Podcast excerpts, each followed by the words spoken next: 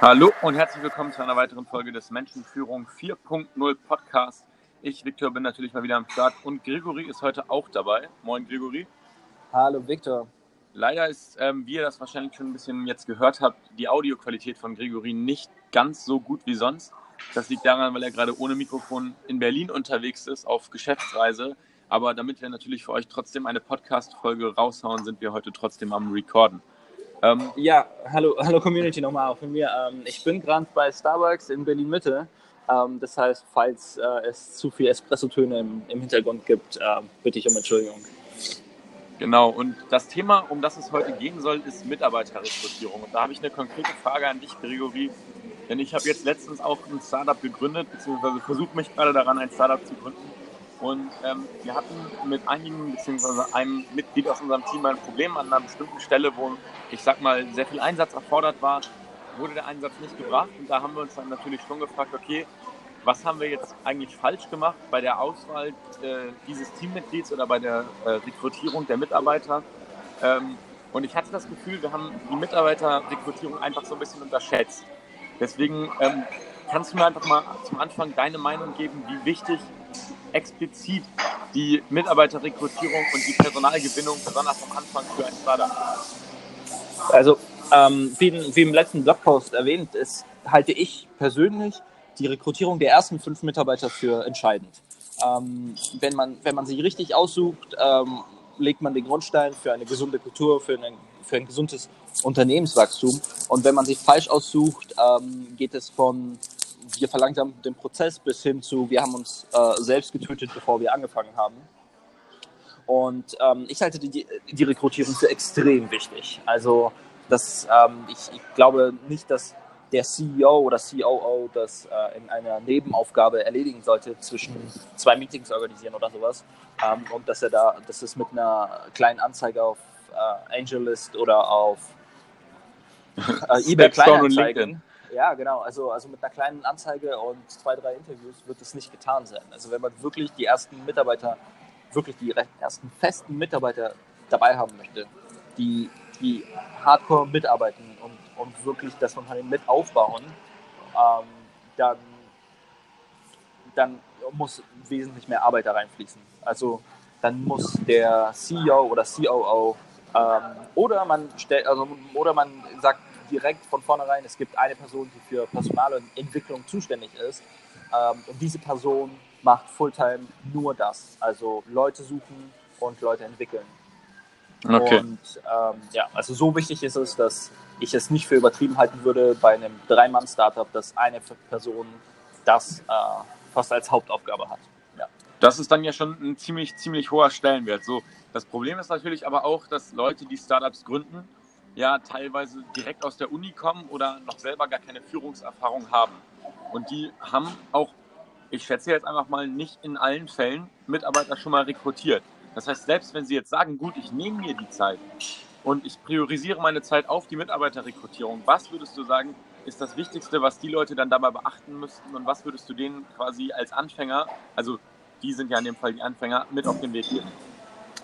Okay, also wenn jemand komplett neu anfängt und, und äh, zum ersten Mal Mitarbeiter rekrutieren will ähm, und selber aber überhaupt keine Erfahrung mit Rekrutierung gemacht hat, also auch nicht als Bewerber, ähm, dann sollte die Person erstmal Bewerber sein.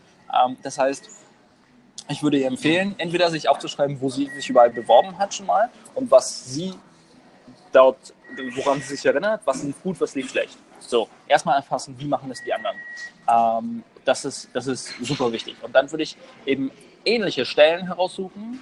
Also zum Beispiel, wenn ich einen, äh, Programmierer suche, würde ich gucken, wie suchen die anderen einen Programmierer und mir überlegen, was ist daran ansprechend, was läuft da schief und was läuft da gut.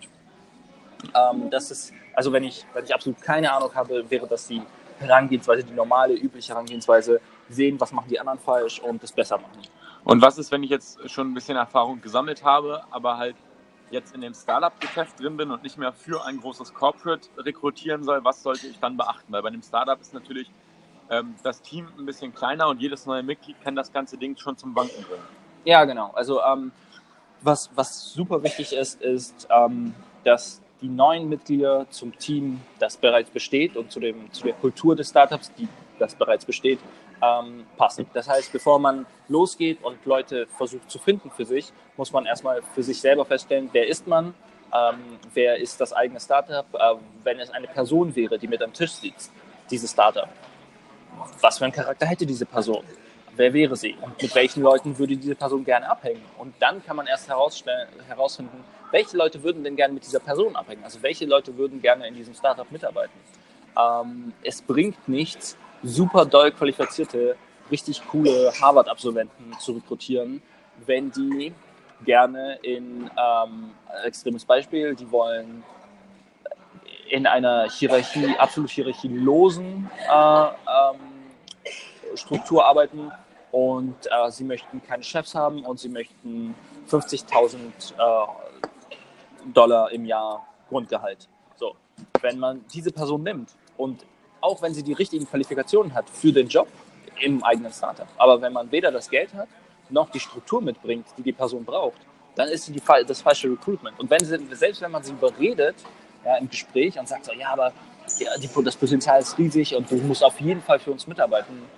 Und so, und die Person sagt, okay, meinetwegen, ich gehe von meinen Forderungen zurück und dann arbeite ich halt in, in, in einer Hierarchie und nur mit 10.000 Euro im Jahr, weil ihr kein Geld habt, so, und das, sind, das ist nur Entschädigung oder halt nur meine Tickets, ähm, dann wird die Person damit nicht glücklich werden. Ähm, also das muss schon, also es muss schon richtig krasse Ausnahme sein. In der Regel wird es so sein, wenn man weiß, wer man selbst ist und weiß, ah, ich, ich brauche eine strukturierte Person oder ich brauche äh, jemanden, der sehr kreativ ist und mich ein bisschen herausfordert mit seiner Kreativität und mit seinem Denken außerhalb der, der Strukturen. Wenn man weiß, dass man diese Person braucht, dann kann man sie explizit suchen. Und dann kann man auch keine falschen Erwartungen wecken. Denn das ist super wichtig, dass man einfach offen damit und ehrlich. umgeht. Ja, genau, offen und ehrlich damit umgeht, wer man ist, ähm, wen man sucht. Und wenn im Gespräch festgestellt wird, die Person gegenüber passt halt nicht, dann muss man auch nicht heiraten.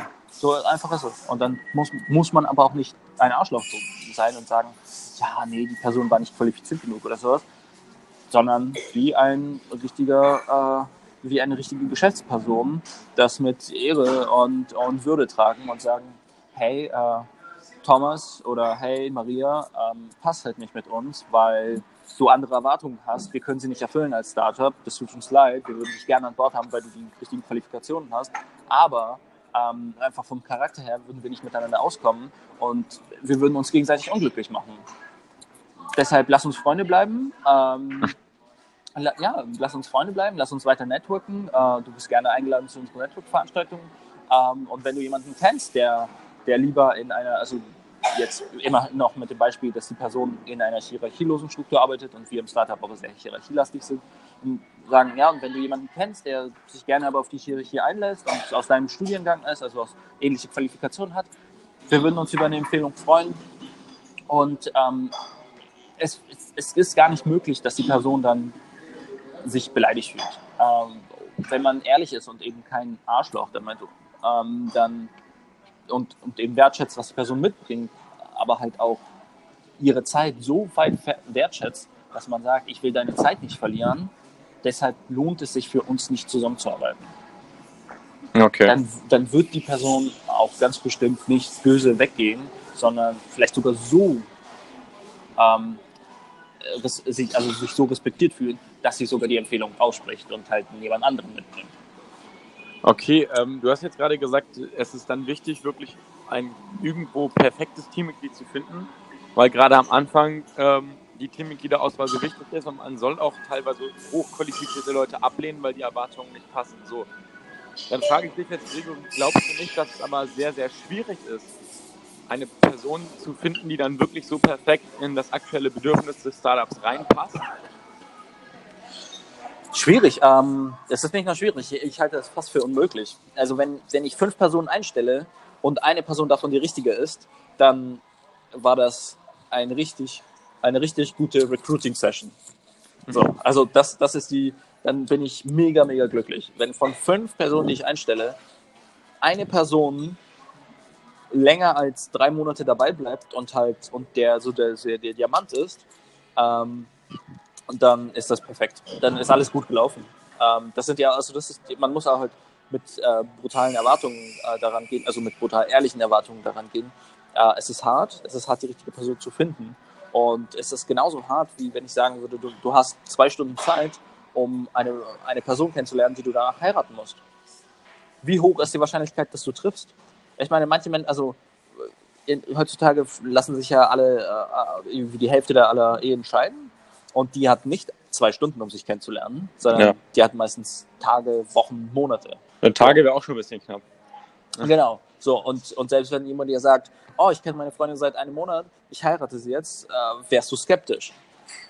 Und auf der anderen Seite erwartest du aber im Business, also da, wo du jeden Tag mit einer Person acht Stunden verbringst, potenziell, von Montag bis Freitag. Das heißt, du verbringst teilweise mit diesen Menschen genauso viel Zeit wie mit, deiner, mit deinem Partner, mit deiner Ehepartnerin, was auch immer. Und, und du erwartest, dass du die Person auf Anhieb findest.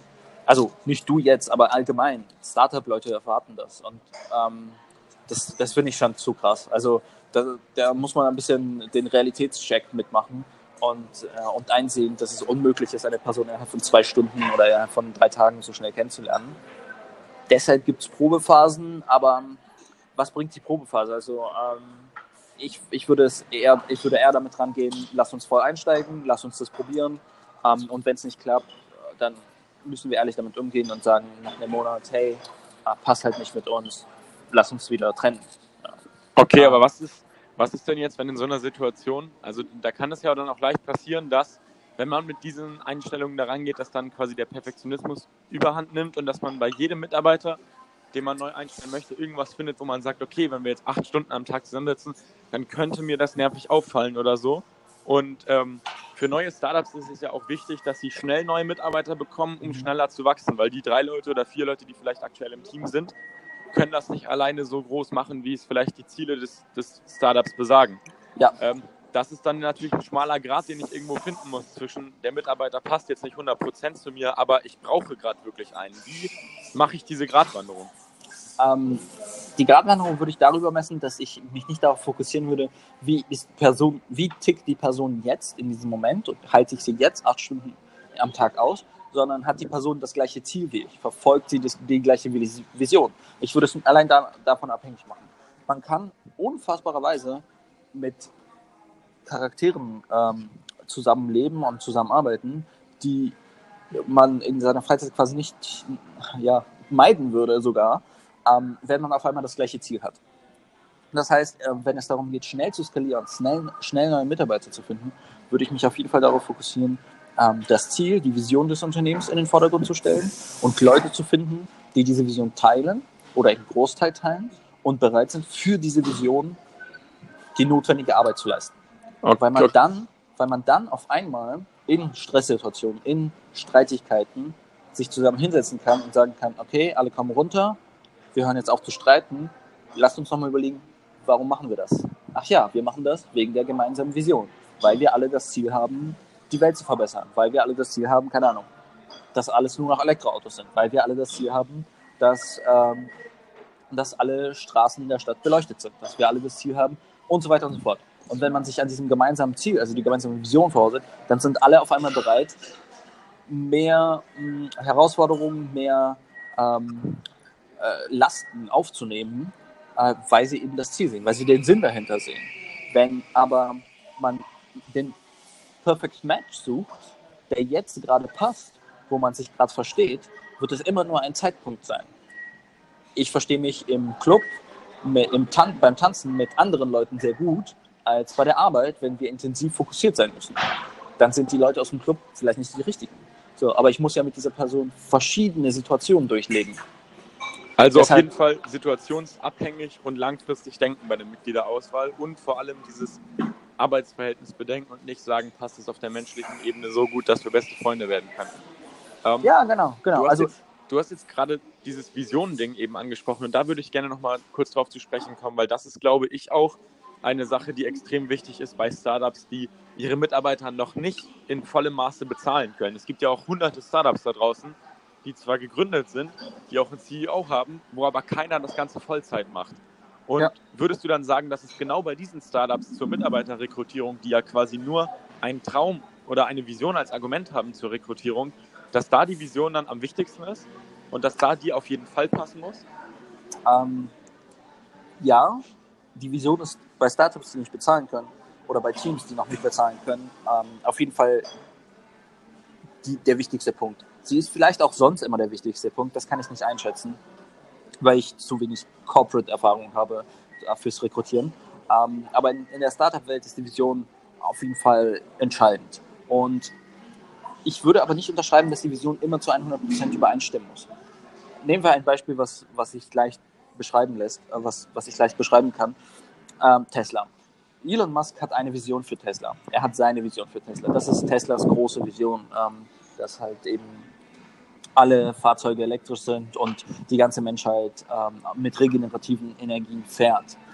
Das ist aber nicht unbedingt die Vision seiner Chefingenieure. Äh, es könnte sein, dass einer seiner Chefingenieure eine ganz andere Vision hat, und zwar die Vision, ähm, das schnellste Auto der Welt zu bauen. Und Elon Musk hat es nur geschafft, die persönliche Vision dieses Chefingenieurs mit der Elektrovision zu verbinden, indem er gesagt hat, schau dir an, wie schnell ähm, Benziner fahren und schau dir an, wie schnell Elektroautos fahren. Was ist wahrscheinlicher? Wo wirst du das schnellste Auto bauen können? Und dann kann der Ingenieur zur logischen Konsequenz gekommen sein, ja, es ist wahrscheinlich, dass, dass, dass, das, dass der schnellste Wagen, der zugelassen wird auf der Straße, äh, kein Benziner langfristig sein wird, sondern ein Elektrofahrzeug. Also schnellster oder am schnellsten beschleunigen, da, da, kann man sich jetzt streiten, das sind jetzt Einzelheiten. Es geht ja. um das Beispiel, dass halt die einzelnen Mitglieder ihre eigene Vision mitbringen und es darum geht, ob ihre eigene Vision in die Gesamtvision des Unternehmens passt und ob sich das verknüpfen lässt. Das heißt, wenn ich einen Marketing-Spezialisten suche, ähm, äh, nennen, wir, nennen wir sie äh, Maria und Maria will einfach die beste, den, den viralen Hit landen. Sie möchte in der Marketing-Szene damit berühmt werden, dass sie ein Video auf Facebook veröffentlicht hat, was die größte Teilungsrate der Welt hat. So. Ähm, das lässt sich grundsätzlich mit jeder Marketingkampagne vereinen als Vision. Ähm, wenn sie sagen kann, ja, ich, ich sehe in, in eurem Projekt den kreativen Aspekt und ich habe hier meine Freiheit und ich kann mein Video drehen und versuchen, mein virales Video zu landen ähm, innerhalb deines Unternehmens, dann ist das schon verschmolzen. Dann hat ihre persönliche Vision für die Vision deines Unternehmens gegriffen ähm, und, sie kann, und sie kann mit dir zusammenarbeiten. Das heißt, ein gemeinsamer Nenner, Nenner der stark genug ist, kann schon äh, das Team quasi zusammenhalten. Kann die einzelnen Personen an das Team binden, ja. ja. und, und es ist halt nicht ein gemeinsamer Nenner für alle der gleiche, sondern für jede Person ein unterschiedlich. Also es können zehn Personen aus unterschiedlichen Gründen an, am gleichen Projekt arbeiten. Die eine Person arbeitet, wie gesagt, um den viralen Hit zu landen. Die andere Person arbeitet, um das, um das ähm, Auto mit der besten Beschleunigung zu bauen. Die dritte Person arbeitet, ähm, weil sie halt äh, die Umwelt schützen will. Die vierte Person arbeitet dort mit, weil sie faire Löhne haben will oder halt die Vollautomatisierung, was auch immer. So, ähm, jeder hat so seine eigene Challenge, seine eigene Herausforderung, seine eigene, eigene persönliche Vision. Und wenn man es schafft, diese persönliche Vision in Einklang zu bringen mit der Unternehmensvision, dann kann man die Leute an Bord holen. Okay. Das ist doch dann, würde ich sagen, auch ein gutes Abschlusswort. Oder würdest du sagen, wir haben jetzt noch irgendwelche Sachen zur Rekrutierung für Startups vergessen? Ähm, ich glaube, vergessen nicht. Ich würde wirklich nochmal unterstreichen wollen, dass, dass man sich dessen, also realitätscheckmäßig, wenn man fünf Personen einstellt und vier weggehen und eine übrig bleibt, hat man alles richtig gemacht. Und die Vision ist der wichtigste Punkt, aber nicht der einzige Punkt. Es kann immer noch sein, dass, dass der Mitarbeiter oder die Mitarbeiterin ähm, einfach ein Arschloch ist und, und man nicht, nicht miteinander klarkommt, auch wenn die Vision eins zu eins übereinstimmt. Ähm, das heißt, man sollte sich jetzt nicht zu hart, äh, man sollte mit sich selbst nicht zu hart ins Gericht gehen und ganz bestimmt nicht mit dem, mit dem Team zu hart ins Gericht gehen. Manchmal passt es nicht. So what. Also damit muss man leben. Weiter geht's, neu rekrutieren, äh, neue Leute finden. Die richtigen sind schon dabei. Okay, wie gesagt, ein, ein sehr gutes Abschlusswort und dann danke ich dir, Gregory, dass du trotz deiner Geschäftsreise aktuell die Zeit gefunden hast, diesen Podcast aufzunehmen. Und ähm, ja, dann würde ich sagen, bis zum nächsten Mal, wenn es wieder heißt, willkommen zur Menschenführung 4.0. Bis dann. Ciao, ciao. Bis dann, Community. Das war es auch schon wieder für diese Woche mit dem Pure Game Strategy Podcast der Menschenführung 4.0. Wir danken euch sehr fürs Zuhören. Wir hoffen, euch hat die Folge gefallen. Und falls ihr noch Fragen habt, irgendwelche Fragen zur Menschenführung, zur Planung, zur Organisation, dann schreibt uns die doch auf der Website puregamestrategy.com oder besucht uns auf Instagram, auch einfach Pure Game Strategy, da einfach Direct Message oder Kommentar. Und dann sehen wir uns beim nächsten Mal. Ciao!